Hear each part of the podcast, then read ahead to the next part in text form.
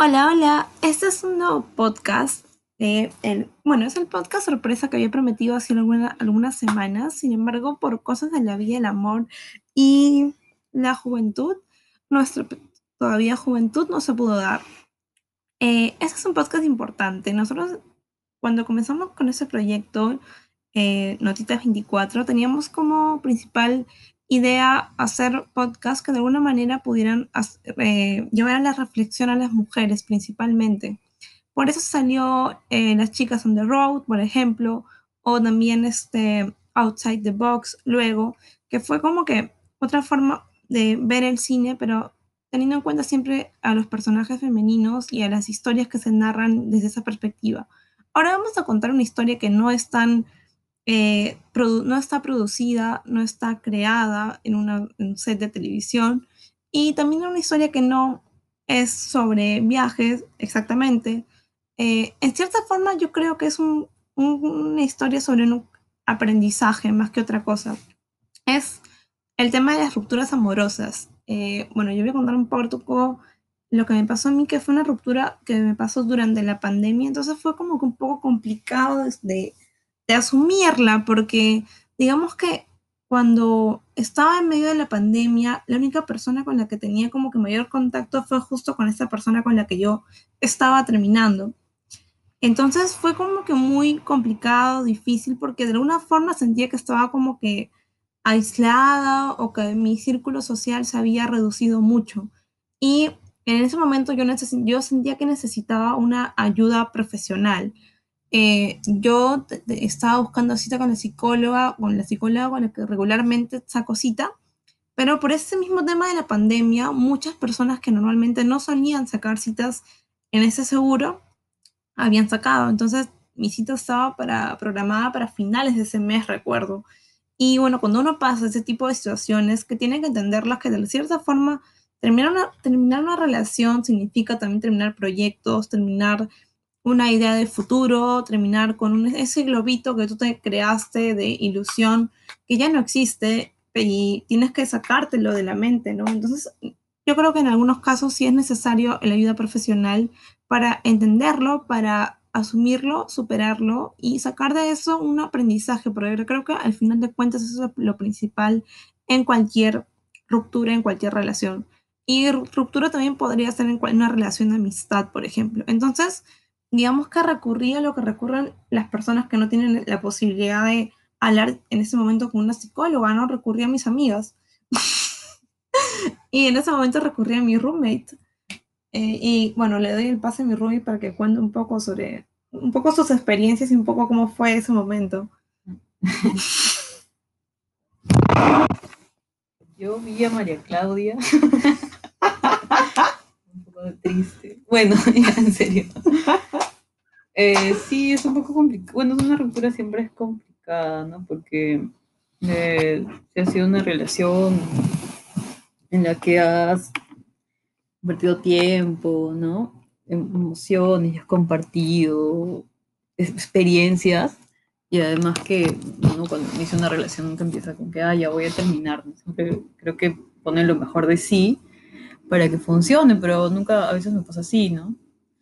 Eh, y, y sí, ¿no? Una ruptura es complicada, y más en un contexto de pandemia, porque ya uno se siente un poco desolado, porque bueno, se siente un poco desolado, creo que hasta ahora algunas personas, pero sobre todo en este en el periodo de cuarentena obligatoria donde todos estábamos aislados, eh, era más complicado el proceso, ¿no? Porque no tenía mm, esta red de apoyo que son las amistades, ¿no? Los amigos, las amigas. Eso puede hacer que el proceso sea más lento, quizás más complejo en muchos casos. Eh, y en el caso de, no sé, María Claudia, que no vive con su familia, es difícil, ¿no? Porque igual creo que estar con tu familia siempre también es un apoyo, aunque, bueno, en algunos casos no siempre. No, no siempre es un apoyo. En algunos casos es más complicado porque te empiezan a cuestionar, ay, ¿por qué estás triste? Está mejor, ¿no? Estate mejor, ya. Ponte bien. Ponte bien. Y piensan que con eso lo solucionan. ¿no? No le hacen de mala, claro, no de mala onda, imagino que también es como socializado, ¿no? Lo que han aprendido. Pero bueno, el punto es que uno espera tener, estar rodeado de sus amigos y es lo que uno hace generalmente, ¿no? Eh, buscar apoyo, eh, salir a emborracharse, para los fines de semana también, creo que es parte del proceso para muchas personas. Es parte de... Eh, funciona, para otros probablemente no. A mí sí me funcionó. Las drogas, no, eso no. Eso no, eso no. Eso no. Pero sí, quizás salir a cagarla la semana. ¿no? Quizás las drogas le- legales, sí. Sí, drogas legales. Claro, la cerveza, Claro. tabaco. Y Creo que nunca to- tomamos tanto café como e- ese mes, creo. Yo sí, siento que ese, ese mes tomamos demasiado café, así que era como que por cada... toda la cuarentena. Sí, la cuarentena. Sí, nosotros sí llevamos una cuarentena estricta. Creo que Mar- María Claudia, tú no saliste en toda la cuarentena. Al comienzo Solamente no, te fuiste, ¿no? Ajá, me fui. cuando, fuiste, cuando te fuiste a tu casa fue la primera vez que estuviste contacto con el mundo, pero antes no. Entonces, Tenía que contar Sí. esa parte, pero bueno. yo salía a comprar y era una vez a la semana. Yo no, bueno, no terminé ese periodo. No, no, imagino que hubiese sido mucho más complicado, pero, pero de hecho que para María Claudia sí lo fue, ¿no? Y creo que para todas las personas que atravesaban por un- una O ruptura. sea, en mi ese ruptura no fue exactamente durante el complicado. periodo de pandemia obligatoria, pero era cuando yo recién estaba volviendo a casa, claro, volviendo al mundo y como que asumiendo un poco que, que tenía que salir a la calle a comprar mis cosas y, y valerme por mí misma, ¿no? Entonces en ese proceso fue que se dio la, la ruptura, entonces para mí era como que recién en ese momento en el que estoy como que sacándome, pucha, todo el pánico, porque tenía mucho pánico. Pero yo creo que, es, o sea, pero Y- lo que tú era, lo que era tu cuarentena, bueno, tú tenías una cuarentena voluntaria hace de meses. Es el equivalente de la cuarentena obligatoria para todos. Sí, es que yo tenía mucho pánico, o sea, igual el pánico se me salió con, porque tuve terapia psicológica, pero tenía mucho pánico por el tema que yo tengo asma, entonces, y incluso el pánico hizo que tuviera ataques de asma, porque tenía, tuve cuadros de asma cuando estaba en casa de, mi- de mis padres, y tomé, tomé pastillas para ese tipo de, o sea, para los cuadros de asma más severos, y me hicieron efecto. Entonces, cuando yo hablaba con la psicóloga, le decía, pero si me han hecho efecto esas pastillas es porque realmente tuve asma, ¿no? O sea, me dijo, sí, es que tú puedes inducirte el asma porque el asma es también este eh, emo- emotivo. Ajá, Mm. entonces como que yo ahí fue como que fue, fui entendiendo. Entonces cuando volví acá, ah, bueno, a- al departamento y bueno, se da la ruptura, era como que en el momento en el que yo recién estaba como que, como tú, dices, como que si recién estuviera saliendo de la cuarentena en la que yo misma me había obligado a hacerme porque tenía mucho miedo de hacer cualquier cosa que tuviera Ujú. que ver con el mundo exterior. Sí. tenía mucho pánico. Entonces, no sé si en parte fue bueno o no. O sea, a veces uno se pone a pensar si la ruptura se dio en el momento correcto o no para ciertas otras cosas, pero igual gracias a la ruptura, digamos que yo salí de mi cuarentena obligatoria que me había hecho a mí misma y el pánico como que fue desapareciendo, ¿no? Y tipo que ya no me daba, ya no me, me daba taquicardia ir al, al metro, o no tenía como que, no sé, no sudaba por ir a sal- salir a comprar un plátano en la, al, al mismo condominio, o ya Luego ya salías a botar la salió a botar la basura. Porque estaba tan traumada con todo esto que no podía ni salir a botar la basura y no, no, no estaba en el, así el pánico en el que yo estaba. Era una cosa muy, muy crazy. Y tenía miedo también de, claro, de ver a mis amigas. No, no había visto a ninguna de mis amigas en todo el tiempo. Y como yo no practico ningún deporte, no tengo bicicleta ni nada. Y la vez que int- intenté montar bicicleta con Geraldine fue un desastre. un fracaso. Se merece un podcast, pues, eso también. Pero bueno, el caso es que este, volví a ver a mis amigas, así y todo, porque o sea, o sea, tenía miedo, obviamente, de que me contagiaran, pero sentía que era necesario el, el contacto, ¿no? Ajá, el contacto era como que lo ne- totalmente necesario, ¿no? Y después, poco a poco, las cosas se fueron dando de una manera muy extraña que, o sea, conseguí trabajos de a pocos. Y tú me pasaste una aplicación, me acuerdo. sí, Vamos a llegar al punto de la aplicación. No estamos haciendo, por si acaso, no.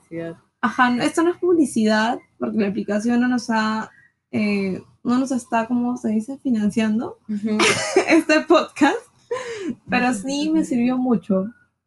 Eh, la aplicación se llamaba Breakup RX y era como de, te daba como que un 10, 30 días. Cada día se iba como que desbloqueando una, una actividad. Por ejemplo, el primer día te decía, llora todo lo que puedas. Así, échate tu cama y llora, llora, llora, llora, llora, llora, llora. El segundo día te decía, bueno, sigue llorando, pero haz alguna cosa que te entretenga. El tercer día te decía, por ejemplo, escribe los nombres de tu, este, tus amigos para que no llames a tu ex, porque en, la, bueno, la aplicación una aplicación y creo que sí me sirvió mucho, que la primera semana era como que la más devastadora porque tú pensabas que no podías estar sin esa persona. De alguna forma habías, había una posibilidad de que hayas desarrollado dependencia sin darte cuenta. Entonces, este, decía, en vez de llamar a esa persona, llama a tus amigas, ponen nombres de contacto de, ¿cómo decía? Como que salvavidas, decían. Sí mira con tus amigas. Después decía, escribe las este, red flags.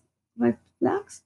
Sí, de la relación, ¿no? Las banderas rojas de la relación. Todas las banderas rojas que tú hayas podido ver en la relación. Entonces como que vas, ibas escribiendo y bueno, para mí fue, fue como que bastante como que terapéutico y alucinante porque eran un montón. y claro, cuando tú estás en, en, la relación no te das cuenta, pero cuando lo ves todo de afuera, como que ya van como que pasando los días y cuando pasó la primera semana te das cuenta que no te moriste, pasa la segunda semana, te das cuenta que, bueno, la vida sigue, después llega la tercera semana.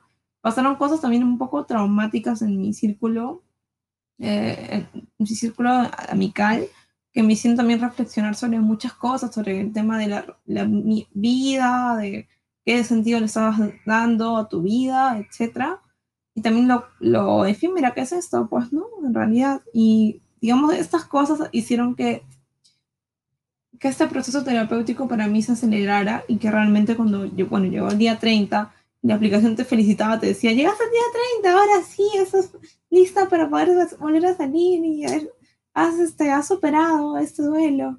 O sea, obviamente yo no creo que nadie supere una relación larga en 30 días, creo que no se puede. O sea, honestamente no. Pero te sirve para saber que, bueno, puedes seguir queriendo o admirando a una persona, pero ya sabes que esa persona no la quieres en tu vida.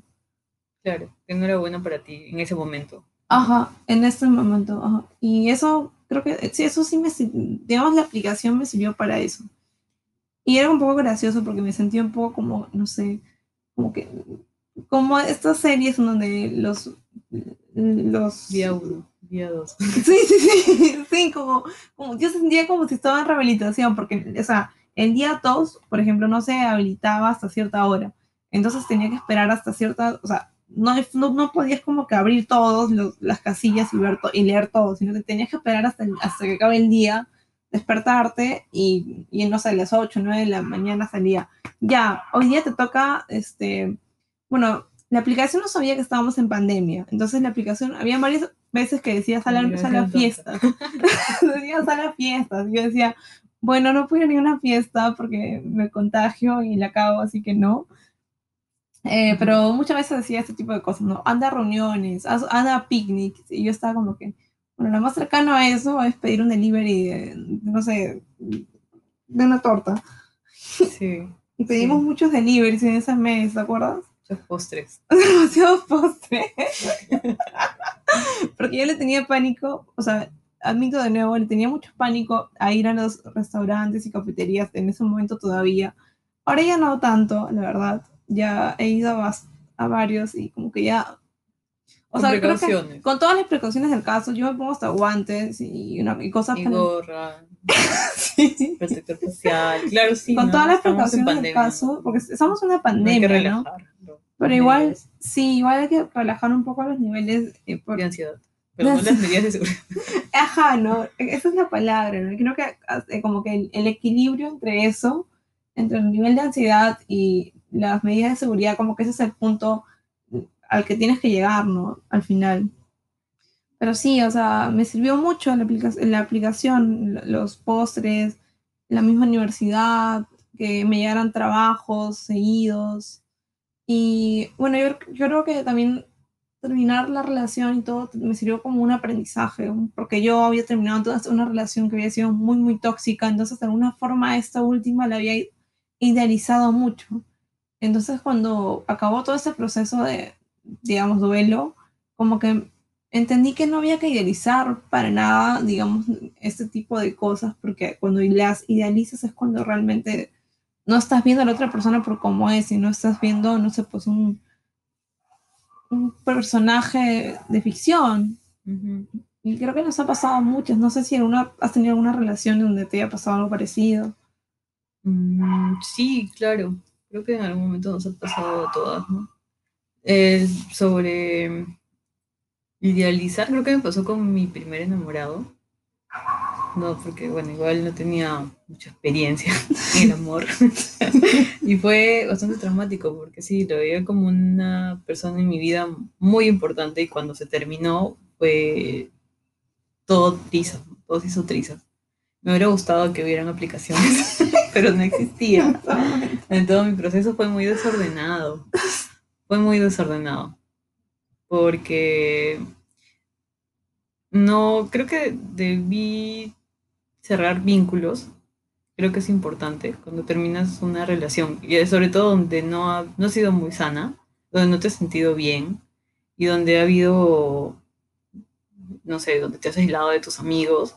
Creo que lo mejor es alejarse y romper el vínculo con la otra persona, porque si lo sigues manteniendo es como que tu único contacto al mundo es esa persona en la que te quieres desvincular y no lo haces. Entonces es como que para seguir manteniéndote como que estable como una droga, ¿no? Dicen que es como una droga.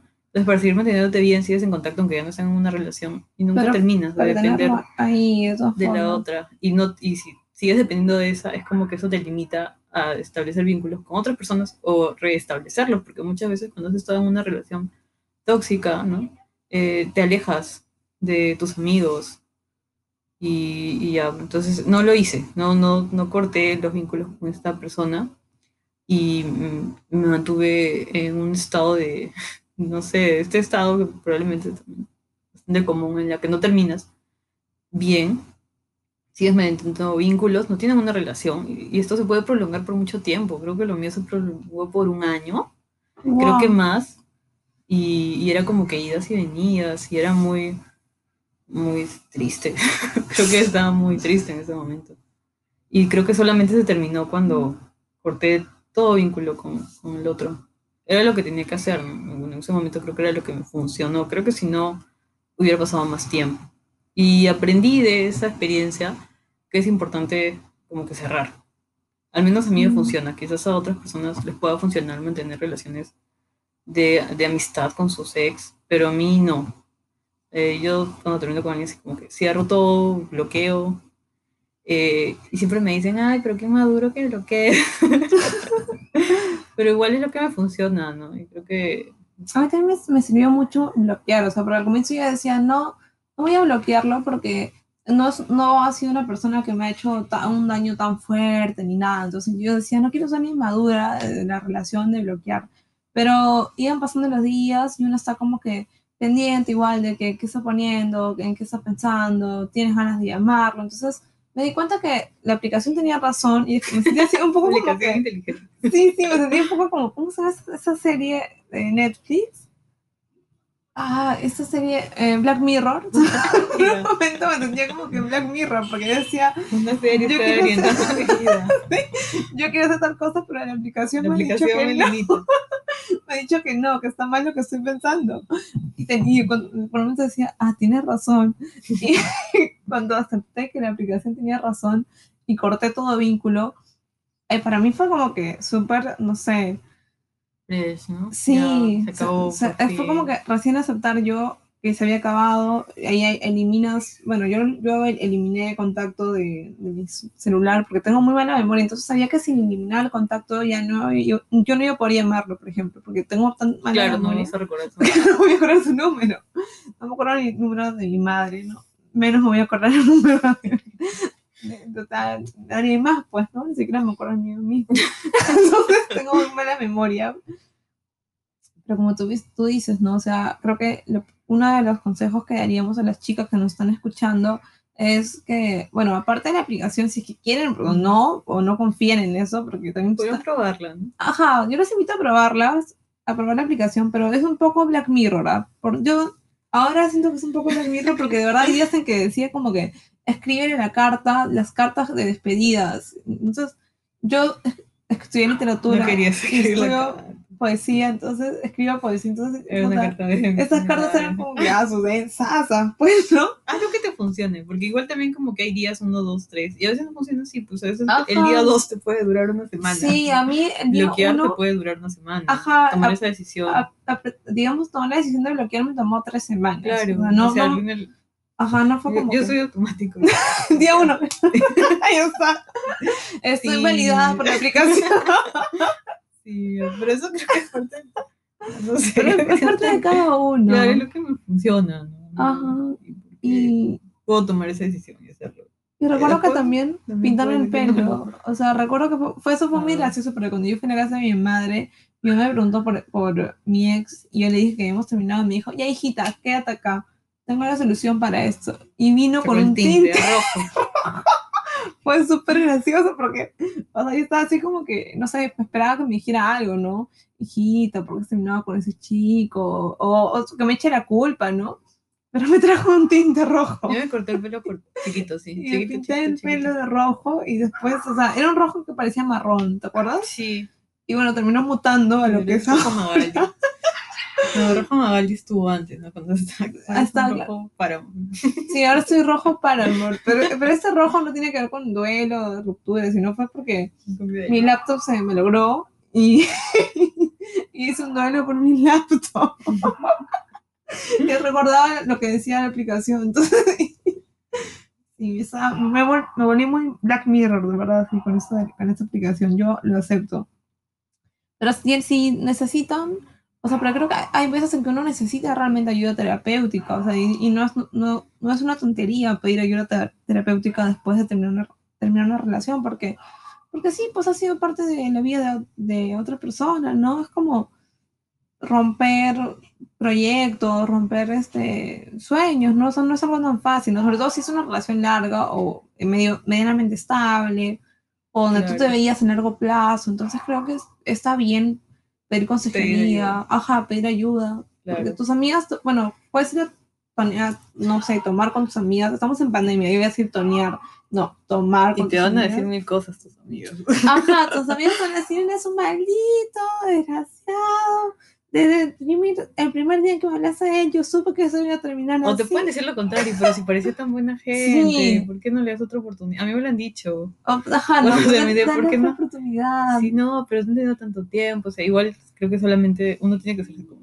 Decía una amiga, en la noche habla con tu almohada. Sí, Tú sabes al final, lo que pasó y que tienes que ser sincera contigo si en realidad es que esa persona era buena o simplemente no lo era, ¿no? puedes hablar con la psicóloga, con tu amiga, con la aplicación, pero al Pero final tienes la que ser sincera la, contigo. exacto, tienes que ser, con quien tienes que ser sincera realmente es contigo y con tu, lo que tú quieres, ¿no? O sea, Sí, lo que tú quieres en una relación, ¿no? Que al final te das cuenta de que no iba y, y tus amigas te pueden decir, sí, era un mal hombre, era lo peor. Te pueden decir lo contrario. Te pueden decir, inténtalo, mira, han estado tanto tiempo, podrían date volver. la oportunidad. ya, tómalo así, ¿no? Ya, es su opinión. Y, y ella no sabe lo que pasó, ¿no? La única, creo que ahí las opiniones de terceros como que están bien, pueden apoyarte, pero tienes que ser tú la que decida. Toma las decisiones. Y eso claro, es lo que tú me dijiste. que lo que es sano, ¿no? Recuerdo que en un momento tú me lo dijiste y yo te lo tomé así como ah, No sabe nada. no sabes nada de la vida. Pero después me di cuenta que realmente, o sea, uno en ese tipo de, de situaciones, o sea, la que tiene que tomar las decisiones es, eres tú, tú mismo, como tú mismo me dijiste, o sea, no puedes dejar la decisión para terceros o para otra persona o para la otra misma persona, no puedes esperar, bueno, voy a esperar sentada hasta que venga a decirme para volver, porque no, pues es tu vida, no es la vida de la otra persona. Sí, eso también. Es la esperanza que tienes de que el otro vuelva. Y Ajá, ya, no- piensa que el otro vuelve. ¿Tú qué vas a hacer? Sí, o sea. ¿Y ¿Qué vas a- Ajá, preparado, no. Hasta entonces, ¿qué vas a hacer? No? Entonces, no, la vida no es así. La vida es que como tú, como tú me dijiste esa vez, o sea, las decisiones las tienes que tomar tú misma, porque tú misma es la que estás viviendo eso, ¿no? Claro, es tomar el control, ¿no? más allá de lo que el otro quiera, si quiere volver, si no quiere, o sea, ¿qué quieres tú, no? Porque no es como que, ah, bueno, pero si vuelve, pide perdón y dice que va a cambiar, vuelvo. No, pero en realidad si quieres eso para ti, o sea, es lo que vas a aceptar.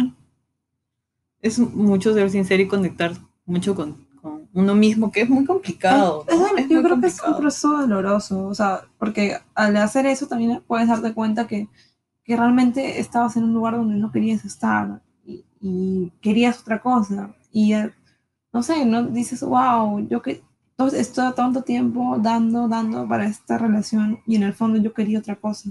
Pero no me había dado cuenta porque en ningún momento me, me senté a pensar en lo que yo quería, sino solo estuve pensando en la otra persona. Entonces creo que es un poquito como que difícil esa, pero necesario hacer ese tipo de De de intro- reflexión. introspección, ¿es la palabra? Sí, introspección sobre lo que quieres, ¿no? Sí. Y bueno, no- estamos en pandemia, entonces no podemos ir a cagarla a un tono. No, no se puede. O sea- puedes desde tu casa, puedes Chela por Zoom. por Zoom. Y sí, es, es bueno el contacto con los amigos. Creo que es importante, ¿no? Al menos sentirse acompañado, más Sí. que esperar que, que te digan qué hacer. Sí, sentir que están ahí, ¿no? Ajá, retomar tus vínculos sociales, o sea, saber que no estás sola, que tienes amigos, amigas que van a estar ahí siempre, ¿no? O sea, te- tener en cuenta eso, porque a veces uno en el momento piensa, ay, estoy sola, ¿ahora qué voy a hacer? Y después dices, pasan tres horitas y te das cuenta que no, pues nada. Claro. Tienes amigos que, que van a estar pendientes de ti. Trata de buscarlos, ¿no? Trata de decir sí. Bueno, Claro. avisa, avisa. Con la que estoy triste. Aviso. Aviso público. No solicitaba, pero bueno. Nada, creo que yo lo que saco de, de- en mi experiencia personal de todas las veces que he tenido rupturas es que siempre de alguna forma saco un aprendizaje, aunque sea chiquitito, pero sacas un pequeño aprendizaje de eso. Sí, y normalizar, pedir ayuda profesional cuando lo necesites, ¿no? Si crees que ya no puedes con eso y lo estás pasando muy mal, podrías pedir este, ayuda psicológica, ¿no? Sí, porque pasa, pasa por ejemplo, que la tristeza, o sea, eso puede sonar un poco tonto, pero para las personas que tenemos algún tipo de, de bueno, de problema eh, de salud mental, pasa que la somatizamos la tristeza, entonces la tristeza te, te come literal por dentro, entonces te, no sé, tienes náuseas, no tienes ganas de comer, te da dolor de cabeza, incluso llegas a vomitar por la tristeza que sientes porque no sabes cómo expresarlo, lo que estás sintiendo, o sea, sientes tan fuerte las cosas que no sabes cómo hacer, o sea, cómo votarlo, ¿no? Entonces, eh, creo que es necesario, sobre todo, ayuda profesional, creo, ¿no? Sí, cuando, si lo crees conveniente, ¿no? Si crees que ya no está funcionando nada, Si no funciona la aplicación, si no funcionan tus amigos, si no funciona el psicólogo de no confianza. funciona de cagarla, ya, Cagarla tampoco, me miedo a cagarla.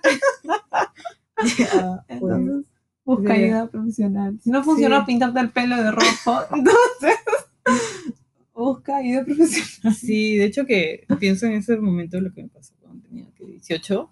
Yo creo que sí hubiese sido oportuno, ¿no? Creo que el proceso Claro. no hubiera sido tan un año. Un año de proceso es Sí, demasiado. hubiera sido más sencillo todo, ¿no? Pero bueno, en ese momento no, no lo sabía, ¿no? Igual luego tuve más herramientas para saber qué hacer, ¿no? Pero siempre es bueno pedir ayuda.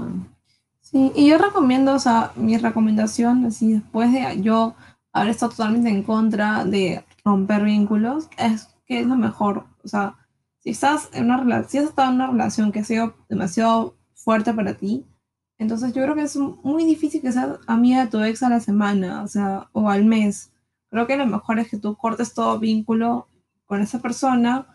Y bueno, si en el futuro, no sé, por cosas de la vida se vuelven a ver, uno saluda y listo, no, o sea, no- igual, bueno, depende de cómo se Depende terminen las qué pasó, ¿no? Depende de qué pasó. Ajá. Si está en una relación donde había violencia, ahí pues, Ah, no. denúncialo. Denúncialo, sí, sí, O sí. denuncia a su amiga. No. denúncialo.